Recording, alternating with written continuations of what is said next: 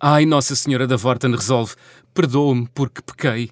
Oh, Cássio, tudo bem? Que bom ver-te. Sei que ficaste satisfeito com o cano. Então, conta-me lá, o que é que aconteceu? Então, tudo começou quando eu estava a ver o episódio final da minha série favorita no meu portátil. Não dês spoilers. Não ia dar. E depois, Acácio, o que é que aconteceu? Estava a chorar que nem uma Madalena com o final da série, porque eu sou assim, muito emotivo, pronto, sabe como é que é. E tinha um batido de morango na mão. De repente, recebo uma chamada do meu chefe, fico assustado porque pensei logo: queres ver que me vão pedir para substituir alguém e eu estou de pijama a chorar no sofá? Mas, Acácio, Não quero ouvir o resto da história. É que assim não consigo, não pode interromper-me.